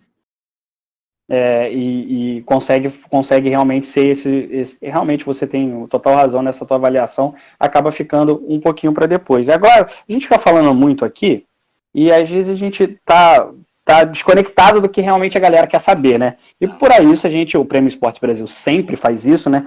Deixa ali aberto um box de comentários para que a gente possa aqui é, é, fazer perguntas aos nossos os nossos especialistas aqui, até a quinta-feira, são quatro, se eu, se eu tiver errado, me corrige, tá, Thiago? São quatro mesas aqui que a gente vai ter, então vai ter um espaço para muito, muita discussão. E eu vou trazer aqui também uma, uma pergunta da galera que deixou aqui pra gente, ó. O ZG Júnior, per pergunta aqui, aí eu vou escolher aqui um de vocês aleatoriamente, ou quem eu considero que talvez tenha mais proximidade com o caso, e aí eu vou interessar para Cherry. Cherry, como uma organização novata conseguiria fazer uma base de fãs sem ter nenhuma estrela no time. É um componente mais difícil, né? Porque esporte depende de fãs, né? De, de ídolos, aliás, perdão. É uma pergunta complicada. É uma pergunta complicada, porque no meu caso foi justamente o contrário, né? É, a BD não existia, mas a Cherry existia. E a Cherry trouxe o nome para a BD, que aí a BD cresceu e aí os dois estão agora seguindo caminhos diferentes, mas juntos, né? Ah, eu, eu acho que você tendo uma, uma boa organização que dê infraestrutura para os seus jogadores e que você mostre isso, você mostre que tem uma boa estrutura, você mostre que, que eles são sim importantes, né? Dando uma boa. bons PCs, precisa ter uma game house, não, não, é só game house que, que uma organização pode mostrar que dá uma boa estrutura mas dar um computador bom, mostrar, mostrar que esses jogadores estão recebendo isso, eu acho que começa por aí. Alguém tem algum adendo, gente? Fazer para atrair né, outros jogadores. Aí ah, outra coisa que talvez traga é, é, títulos, né? Ganhar títulos. títulos. É com certeza. Investindo nos jogadores, Exato. você consegue títulos. Tendo Exato. títulos, você ganha carinho. Renan, e talvez seja até uma. Se você não tem ídolos, você precisa formá-los, né? que eu acho que foi um pouquinho da história de vocês, né? Exato, exato. Tanto e aí formá-los significa tanto ajudá-los a, a se portar e a fazer o que é necessário para se tornar um ídolo, seja criando conteúdo, é, ou seja, dentro de jogo de fato. Que eu, acho que não tem, não tem ferramenta, não tem equipe de marketing no mundo melhor para um clube de esportes ganhar torcedor do que ser campeão. E, e, aí agora eu vou fazer uma pergunta para os três, deixa eu só voltar a câmera aqui que saiu para mim. É, pergunta que vai valer para os três. E aí foi do Cruviniel. Se eu estiver falando errado a, a pronúncia do nome dele, você vai me perdoar. Vou começar pela Cherry também novamente. Ele pergunta, é uma pergunta que parece básica para a gente que está todo dia no esporte eletrônico, né? E, e, até a gente, às vezes, nas entrevistas acaba não fazendo que parece um assunto muito batido, mas se é uma pergunta recorrente é porque eu acho que a galera tem bastante tem dúvida. dúvida. É, sobre a proporção que o esporte eletrônico tomou. É, a gente está num momento de crescimento, a gente está falando, esse momento ficou tão tão popular falar de curva, né? A curva está ascendente, está no platô, está descendo, está subindo. Agora, para falar uma, de uma curva boa, né? Que, em que curva o esporte eletrônico está? Está numa curva ascendente, atingiu o seu pico ou ainda tem muita coisa para crescer ainda? Ah, gente, com certeza tem muita coisa para crescer. Mas que a gente já caminhou muito, isso com certeza, né? hoje eu vejo que o cenário está sendo visto, mas ainda não compreendido. As pessoas sabem que o cenário. Meu cachorro tá latindo, gente, desculpa. As pessoas sabem que o cenário existe. Caramba, aquele joguinho lá, é, aquele esporte lá. Eles, é exatamente esse o comentário. E como um exemplo, é, eu agora, dia 8, eu vou fazer uma palestra dentro da Ambev virtual, apresentando um pouco sobre esporte eletrônico para algumas marcas de cerveja, olha aí. E algumas perguntas com certeza vão ser: ah, mas o que, que é um atleta de esporte eletrônico? O que, que ele faz? O que, que ele come? Onde ele vive? Que nem Globo Repórter? É a mesma coisa. É essa, eu acho que a gente está sendo visto, mas ainda tem um processo bem grande para ser reconhecido. Tanto que estamos falando aí de legislação, né? A gente ainda não tem a nossa própria legislação. Quem sabe a gente vai ter, quem sabe a gente não vai ter, enfim, estamos ainda nesse processo. Então, sim, nós alcançamos um bom patamar, mas ainda há muito para correr atrás, na minha opinião. JP. Não, é, concordo com, a, com, a, com o que a Charlie falou. É, hoje, assim, a gente não é mais surpresa, né? É difícil chegar num lugar que você seja uma surpresa ou que ninguém nunca tenha ouvido falar. Sempre tem alguém. Às vezes a gente vai fazer reunião com, uma, com algum possível patrocinador, ou mesmo assim, entre amigos. É, se a pessoa em si nunca ouviu falar, ela sempre fala: Ah, mas tem alguém aqui que acompanha, que fala, que sabe, é, eu já vi falar, enfim. É bem isso. Eu acho que assim, é, é, a gente já, já chegou numa proporção legal, mas assim, falta agora o reconhecimento. Então acho que ainda tem muito aí para a gente crescer. Renan. Acredito bastante que. Eu concordo plenamente, primeiro de tudo. Acho que é, falta muito para a gente crescer ainda. A gente, com certeza, de quatro anos para cá, passou de esporte eletrônico. Né? Não sei o que, tá falando. o que, que é isso? Ah, competições de videogames? Tá bom. E aí a gente começava uma reunião, por exemplo para hoje já, ah, putz, talvez conheça alguém e tal, me explica mais um pouco como funciona torneios, já é um, é um, nível a mais de, de, entendimento com relação ao mercado, mas eu acho que a gente tem, tem várias curvas de evolução, para a gente são bem diferentes, né, a curva tradicional do mercado, ela, ela cresce só, mas a gente, por acaso, tem uma curva 3D, que a gente vai adicionando novos pontos de crescimento, que são os novos jogos ao longo do tempo, então, quatro anos atrás, a gente não sabia que existia Free Fire e que ia ser esse hit desse tamanho, e, e, que acelerou muito mais a curva, ou talvez não acelerou, foi só uma curva diferente, enfim. Acho que tem o fator novos jogos e a democratização de, de videogames como um todo, que vão colaborar bastante para esse crescimento ser exponencial. Acho que a gente está num, tá num ponto de, de, crescimento exponencial desde que o Free Fire lançou e desde que a Riot lançou o CBLOL muito tempo atrás, mas que vai ser acelerada cada vez mais por conta de novos jogos e da democratização, que o JP falou, dos, dos videogames em si, não só de, de esportes. E que, ao mesmo tempo, acho que o trabalho de, da gente que está aqui, de, de agências e marcas, de entender como a gente pode fazer os dois mundos convergirem, a, Red acho que tem o maior número de patrocinadores que eu já, que já vi em esportes hoje, tem patrocinadores de tudo quanto é jeito, é um baita trabalho. A Cherry pessoalmente trabalha com, acho que todo mundo que quer falar de esportes como marca hoje, procura a Cherry para ter uma pessoa que vai bater de frente de fato levar o nome da marca para frente. Eu vi isso bastante com Fusion, por exemplo, de Ambev agora, acho que super relevante um case. E a gente tem que começar a construir cada vez mais cases assim para trazer mais gente e falar mais sério. Acho que essa é uma segunda curva, curva de adoção do mercado publicitário para esportes, que aí é, para matar uma terceira, que seria só a adoção de, video, de gente que joga videogame para gente que acompanha esportes, que acho também uma terceira curva bastante importante, que não necessariamente quem joga LoL, quem joga Free Fire hoje acompanha o CBLOL, o LBFF, e a gente também vai continuar nessa, nessa curva para cima, nesse trend para cima, acho que a gente está bem longe de, de chegar no top é, e, e, o mais legal que eu vejo, assim, o maior diferencial que eu vejo é, de esporte para esporte tradicional, e é isso que sempre eu tento vender ou levar né, em toda reunião, é, é, que assim, o que deveria acontecer no esporte tradicional, em relação, por exemplo, à torcida, acontece no, no esporte eletrônico. Você vai, por exemplo, numa semifinal, numa final, os dois times têm a torcida, eles ficam todos misturados, vibram, torcem, brincam. Acabou, um ganhou, comemora, o outro perdeu. Ok, saiu de lá, é como se tivesse ido num espetáculo, torceu, curtiu aquilo lá e saiu, como se tivesse ido assistir um filme, enfim. Você não vê confusão, pelo menos até hoje eu nunca ouvi. É, eu acho que isso entra do tempo que existe o esporte eletrônico. Eu acho que daqui a um tempo a tendência sim é começar a ter essas loucuras da torcida. Ah, eu acho, na minha eu, opinião. Mas eu acho que assim, o público, até o que vem, né, essa nova geração, eu acho que já é uma mentalidade diferente. Mais calma, né? É, é, é entendem mais, compreendem mais. Não, não, não, não levam aquilo à flor, à flor da pele de nossa, o cara lá tá me provocando, enfim. Eles aceitam mais. Eu acho que essa geração é, é, é legal isso. E, e outro diferencial mais legal também que eu acho, e esse para mim é o fundamental, é você não tem interferência dentro do jogo, interferência humana. Ganha quem joga melhor, ponto. Você nunca vê um time saindo falando o juiz roubou. Ah, verdade. Isso é, é, sensacional. É, eu não sei bem, né? Porque daí o juiz não quer, quer continuar e quer parar. Mas, é, mas no geral do futebol, é, são menor. pequenos casos sim, que acontecem sim, ou é que aconteceram. É. Você vai conseguir lembrar de cabeça se acontecer. Sim, sim, sim, sim. Mas eu acho isso que é o legal. É, é, o jogo premia quem joga melhor realmente, né? Quem tá melhor no dia, né? O melhor time é quem jogou melhor no dia. Eu acho isso muito legal.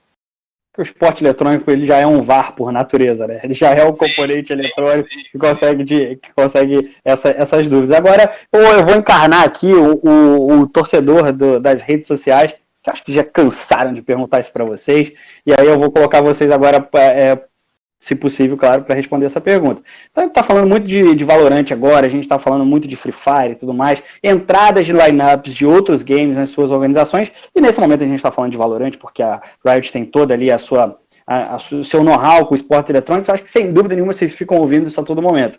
Vem cá, Thiago, vai ter equipe de Valorant? Enfim, eu não quero perguntar sobre um game em geral, mas o que, que faz você decidir por entrar num determinado cenário? Ah, você sabe que vai ter, né, Xande? Ah, então, olha aí, já tá. Que a Red Canids também vai ter. O Corinthians eu não sei porque tem toda um, um, uma diretoria por detrás, né, Renan? Então, uhum. não é só vambora, uhum. não, tem todo. Mas eu acredito que talvez, possivelmente tem. Mas é que assim, você falou tudo. A Riot é uma gigante no esporte eletrônico, né? Ela não faz um campeonato, ela faz um espetáculo. Ela faz um.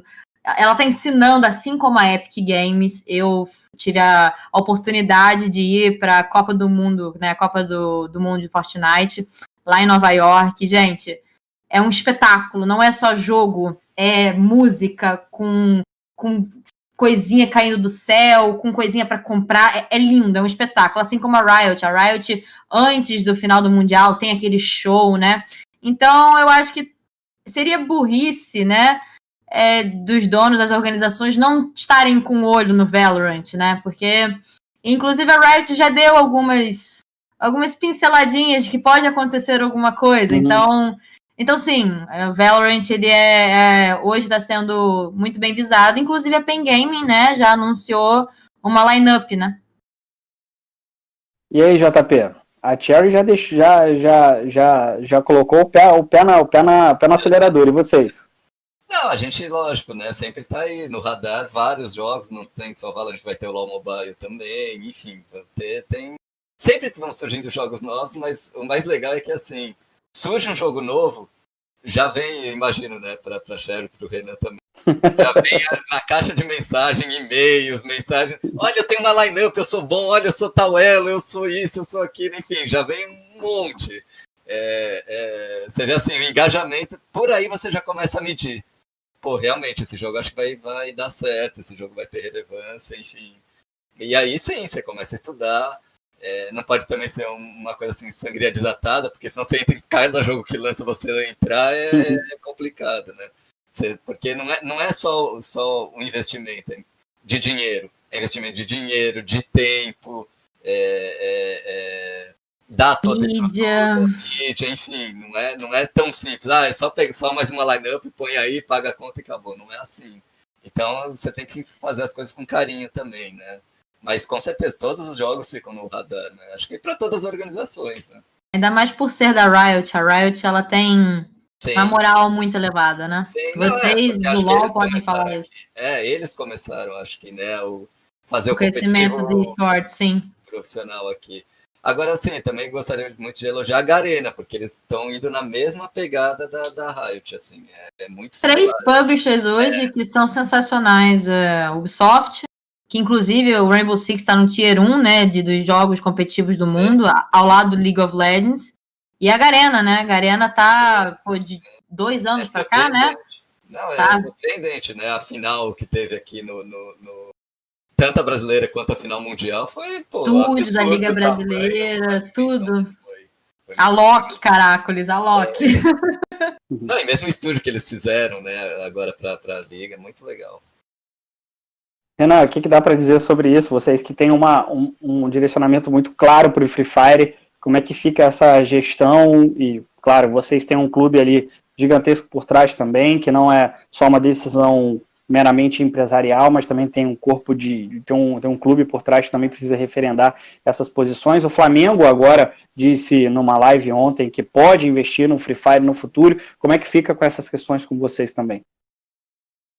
Só fazer um comentário rápido antes, as três publishers que a, que a Cherry comentou sobre, três publishers parceiros do, do Grupo Globo, um abraço para o Leandro parabéns. É,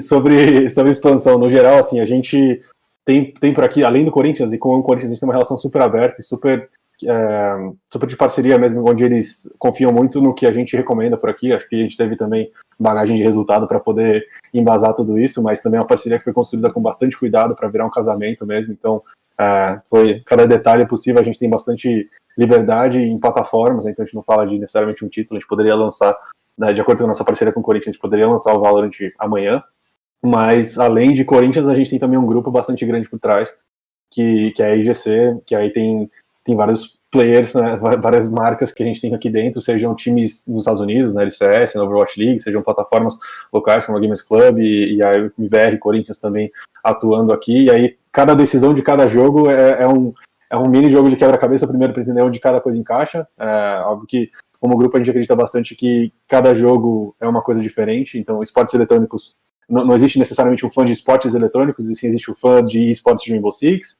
de esportes de Free Fire e afins, algumas poucas exceções de fãs de esportes eletrônicos como um todo, e a gente acredita bastante em targetar e falar diretamente com cada um deles. E aí tudo isso, óbvio, leva, com que, leva que qualquer expansão seja muito bem pensada, planejada, vamos criar uma marca nova, vamos usar alguma marca que a gente já tem, que é um pouco diferente do que a maioria dos times tem feito. Não necessariamente é a verdade, não necessariamente é o jeito certo, é muito mais o jeito que a gente acredita que faz sentido por aqui por agora, mas uh, com certeza dentro do grupo a gente vai ter Valorant em algum lugar. então, motivos que já linkaram. Fica então, a dica. Eu, eu, eu acho que isso, Desculpa, é. Xande, só complementando também, né? Acho que para as organizações tem muito esses pedidos, mas aqui para o prêmio também sempre pinga muito. É um jogo que está ascensão, ah, vai ter categoria de valorante. Tem que ter calma, né? Porque assim, a gente sempre avalia muito o que, que as desenvolvedoras fazem é, para aquele cenário se desenvolver é, para aquele cenário evoluir, o quanto elas estão preocupadas com a comunidade no Brasil também, é, quantos times estão se associando a esse cenário. Então é, é, tudo muito bem analisado, né? O Free Fire ano passado é um exemplo disso. A gente anunciou a entrada do Free Fire é, em, em, acho que foi depois até do lançamento oficial do prêmio, né? Que a gente anunciou três categorias novas e depois a gente avaliou não, o Free Fire tem espaço aqui, tá um jogo muito grande, tá um jogo muito bem estruturado, tem grandes organizações então, isso pesa muito também para a gente. Então, é, é, a gente está olhando todos os, os, segmentos, lógico, todos os, os, jogos, e podemos ter novidades, sim, em breve. É, eu acho que é isso, assim, só para o pessoal, pode continuar mandando mensagem para a gente, porque é, isso até ajuda a gente aqui a, a analisar melhor, né, caso a caso. Bom, e a gente já sai aqui com novidade para vocês que estão acompanhando a nossa live também. O Valorant, que antes mesmo do lançamento já tinha seus jogadores profissionais, então ele já, já é. tem aí, já tem a galera aí para procurar as organizações. Agora, a gente já está caminhando para o final do nosso papo. Quero que vocês façam aí uma análise do, do, do que vocês esperam das organizações de, você, de vocês para o futuro. Começar com a Cherry, como é que você enxerga a ABD no futuro? Como é que você enxerga ela para daqui a alguns anos? O que, que você está planejando? Olha que pergunta, né? Eu, diante de todo mundo aqui, eu ainda sou pequenininha, né? Eu ainda tenho pouca experiência de vida, experiência de tudo, né? Então, o que vocês podem já imaginar para frente de vida, experiência de vocês, eu ainda estou aprendendo, né? Mas é, é impossível o esporte eletrônico não crescer. Ele já é grande, ele já é gigante. Eu acho que agora, como eu falei, que ele já é grande, ele já tem o seu nome, é trazer é, para o espaço é, com relevante, né? Mostrar que, ok, chegamos para ficar, então vamos juntos, né? E o que eu espero da Black Dragons é, eu acho que é, um, é, uma consequência do cenário crescer, né? Se o cenário cresce, a BD cresce e vice-versa, né? Se a BD cresce, mostra também que o cenário é grande. E eu acho que nós temos grandes organizações que trouxeram grandes marcas, isso fez, fez com que o cenário crescesse. E eu não tenho nenhuma vergonha de, de admirar o meu concorrente. Por exemplo, a Pen Gaming. A Pen Gaming trouxe diversas marcas gigantes para o cenário, que isso trouxe novos olhos para o cenário. O Prêmio Esportes Brasil tem inúmeros patrocinadores, que também trouxe vários olhos para o cenário, Red Canis, aí vai a Loud, que tudo bem que tem a Fusion como patrocinadora, mas, poxa, se você entra no canal deles, é o quê? 4, 5 milhões, não dá nem para entender o que, que é aquilo ali. Uhum. Tudo bem que o Play Hard, por si só, ele é maravilhoso, né? Ele é um grande... Ele estuda bastante coisa, ele já é um youtuber, tem mais de 6, 7 anos, né? Então ele já tem uma boa, boa estrada. Então, o que eu espero é um crescimento muito grande, é melhorar o cenário brasileiro, isso é algo que eu sempre venho falando, é melhorar o cenário brasileiro, porque o cenário lá fora tá muito bonito. E, inclusive, algumas organizações lá de fora, o Renan pode falar até melhor nesse sentido, estão vindo para cá porque eles sabem do potencial que é do Brasil. Então, o que eu pediria é que para os brasileiros incentivassem o cenário brasileiro. E isso não só no cenário de esporte eletrônico, no tudo, né? É, começar a incentivar o Brasil por si só. E levantou a mãozinha? Você levantou a mãozinha? Não, não, é, é porque passou aqui uma pessoa, eu, eu acenei para ela. mas eu espero. Não, mas, também, também, mas também serve também. Vamos, vamos em frente. É, eu espero um crescimento muito grande, consolidar ainda mais o cenário de esporte eletrônico, continuar com essa tranquilidade que o JP mencionou, né? Sem brigas, mostrar que não é um espaço violento, né? Como foi mencionado no Senado Federal. Ai, tiros, mencionou até GTA, que nem tem no esporte eletrônico. Então, eu acho que falta um pouquinho mais de conhecimento interno dentro do esporte eletrônico. E sucesso para todos nós, porque se vocês crescem, eu também cresço. Eu acho que é isso que eu espero. É, JP, o que, que, você, que, que você pode adicionar também do futuro da Red? É, só fazer um adendo, né? É, a gente admira bastante a Black Dragons. Vocês não são pequenininhos, não, igual você está falando. É, acho que a gente mede muito também pela torcida. E eu acho assim, igual você falou, né? Você é apaixonada pelo Rainbow Six. É difícil estar tá num cenário, a gente, por exemplo, não está no Rainbow Six, porque é difícil você estar tá num cenário competindo contra, contra times estrangeiros que pagam em dólar. Imagina é, eu que estou desde o início. É, exato, e você está lá, é o que eu falei, resiliência, e tá lá, porque você é apaixonada, gosta, acredita, então só por isso a gente já tira o chapéu. É, é. Também trouxeram olhares mais profissionais para cá, né? Não vamos mentir. Sim, sim, sim, não, isso é legal. Mas o que eu quero, assim, o que eu vejo da Red Primeira coisa, eu queria voltar pro CBLOL, pelo amor de Deus. Mas falando sério, é, é, passar essa fase primeira aí do Covid, né, de quarentena e tudo mais. É, tô ansioso para saber como vão ficar as coisas para frente. Não vejo a hora de já voltar meio que ao normal. É, a gente levar a nossa vida normal de novo. É, que eu falei, a gente tinha vários projetos começando, né? O Truck era um deles, foi pausado. É, é, gostaria que isso virasse uma tradição, que a gente pudesse fazer por anos, e não só para o LoL e para o Free Fire, mas também para o CS, para o Valorant, enfim. É, e torço não só pela Red, mas é como a Sherry falou, por todas as organizações. É o que eu falei, eu vibro cada vez que eu vejo que alguma organização fechou com um parceiro novo, falou, olha que legal, estão divulgando a gente. Pô, que sempre, às vezes a gente vê até, até no nosso cenário, é, já até aconteceu de, de vai, rival nosso, né? É, falar, ah, eu não vou, não, por exemplo, divulgar um jogo contra a gente, ah, eu não vou botar Calunga porque eu não vou fazer é, propaganda de graça para eles. Falei, cara, eu faço questão quando eu vou, vou num, num, num que seja, né, um possível patrocinador, ou mesmo amigos, eu faço questão de falar todo mundo que está lá falou, ó, ó, o time da Vivo Cage, ó, a Vivo tá dentro do mercado.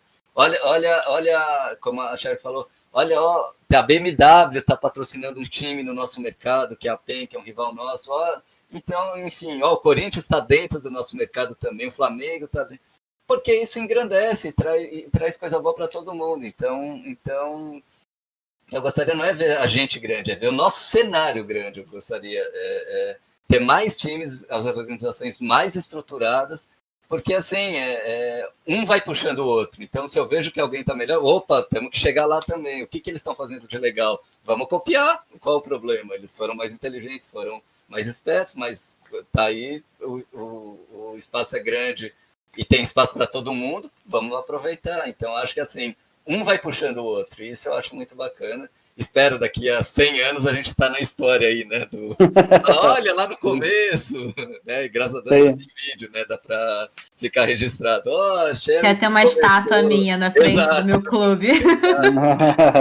Sem dúvida, acho que a gente não vai. Acho que esse é um destino inexorável. Sem dúvida nenhuma, a gente vai estar lá na, nas páginas de história. Aliás, vocês vão estar nas páginas de história como os pioneiros também, de algo poxa, muito grande. Você também, Xande, não se tira.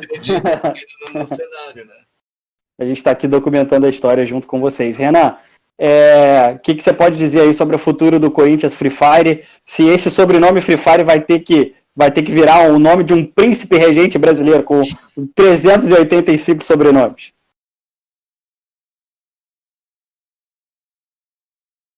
Acho que o Renan caiu aqui pra gente. Caí, caí por um segundo e voltei. Por alguns segundos, na verdade. Vamos lá, Renan. Eu não consegui ouvir a pergunta, só, Xande, perdão. Ah, desculpa. É, eu estava falando que o que, que você enxerga para o futuro também, até fiz uma brincadeira sobre Corinthians Free Fire, que tem esse sobrenome de Free Fire agora, mas não tem, eu acho que daqui no futuro, e você pode comentar melhor, vai virar o nome, vai virar o nome de um príncipe que tem 855 sobrenomes. Como é que vocês estão olhando o futuro de vocês e o investimento em, outro, em outros games?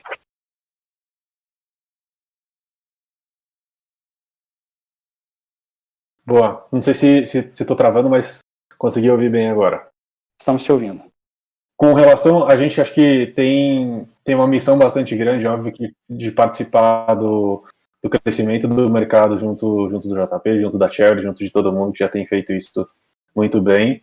Mas, ao mesmo tempo, também a gente tem a missão, é, como Corinthians aqui, de continuar unindo essas duas paixões de mas de continuar unindo as Brasil do Corinthians e qualquer título que seja que o Corinthians está no esporte eletrônico, seja isso trazendo novos corintianos para acompanhar os títulos que o Corinthians, Corinthians eSports, no caso, tem de, com modalidades, né? Então, prevendo, obviamente, a gente precisa expandir para outros jogos, e aí continuando com a nossa estratégia de, de verticalização, mas também de esses outros jogos é, trazer, tentar ajudar a trazer mais relevância, trazer um carimbo a mais para eles, seja no Valorant, seja no LoL Mobile, que for o próximo passo, o Fortnite, é, como um carimbo de fato, olha, o Corinthians também está aqui, é, pode mostrar para o pai e para a mãe que, que, tem um clube que não necessariamente é, é, tão relevante em esportes ainda quanto, quanto as marcas do JP e da, da Cherry, mas que para um pai, para uma mãe, às vezes pode ser um pouco mais. Então, que essa, essa nossa missão continua, a gente, onde a gente puder, onde a gente sentir que a gente vai conseguir agregar bastante para os dois lados, a gente vai vai atacar e vai, vai, vai expandir junto do Corinthians para para essas modalidades. Nada que nada que a gente tenha como definição, mas acho que essa, essa é a grande missão. E eu quero agradecer muito aqui a presença de vocês três, que é, foi super engrandecedor esse papo, mostrando que o esporte eletrônico não é só é, jogar pro, propriamente, né? Tem uma tem uma série de outras questões por trás, e vocês ali, como, como dirigentes do esporte eletrônico, mostram isso de forma muito clara. Foi um papo assim engrandecedor, estou muito satisfeito, muito feliz de fazer parte, não só do Prêmio Esporte Brasil, do qual também faço parte também do júri, mas também de poder fazer parte desse cenário, ainda que seja na minha área do jornalismo. Eu vou entregar aqui ao Tiago para que ele encerre a nossa a nossa primeira mesa de hoje, já agradecendo demais o tempo e a paciência de vocês e, claro, quem ficou aqui com a gente no nosso chat durante todo esse tempo. Tiago, a bola é tua. É, também queria agradecer a, a, a, vocês, convidados aqui, que aceitaram é, perder um tempinho aqui com a gente, uma hora e meia que a gente ficou, mas acho que foi bem enriquecedor para o pessoal que está em casa assistindo. Agradecer também ao pessoal que está em casa e amanhã a gente tem mais um é, é, o segundo painel do Peb Talks, que a gente vai falar sobre jogadores profissionais, presente e futuro. A gente vai estar tá com o DK do Fortnite e o Kogu, que é streamer e ex-jogador de Counter-Strike é, nesse mesmo canal, nesse mesmo horário. Amanhã às 6 horas a gente se vê. Muito obrigado, Thiago. Obrigado, JP. Obrigado, Cherry. Obrigado, Renan. Muito bom ter vocês aqui. Obrigadão, gente. Obrigado, obrigado pelo convite, pela companhia de vocês. E não é perder tempo, não. É isso é, que é legal para todo mundo. Tiago, quero te agradecer também o convite e encerrar essa primeira live aqui com a gente. E sem dúvida nenhuma estaremos na audiência das próximas. Vocês que não conhecem ainda o Prêmio Esporte Brasil, não mora no planeta Terra, ou ainda não conhece o Prêmio Esporte Brasil, siga a gente também nas redes sociais. Tem o JP, o Renan e a Cherry também. Bom, a Cherry não precisa nem dizer, sem dúvida nenhuma, vocês já seguem nas redes sociais, mas também é muito importante também que a gente consiga e que a gente capte também a opinião dessas pessoas que também fazem a gestão do esporte eletrônico, que trabalham no esporte eletrônico, não utilizando o mouse para jogar, mas sim para construir e também para resolver planilhas. Um abraço, gente, e até a próxima. Foi muito bom ter vocês aqui. Um abraço.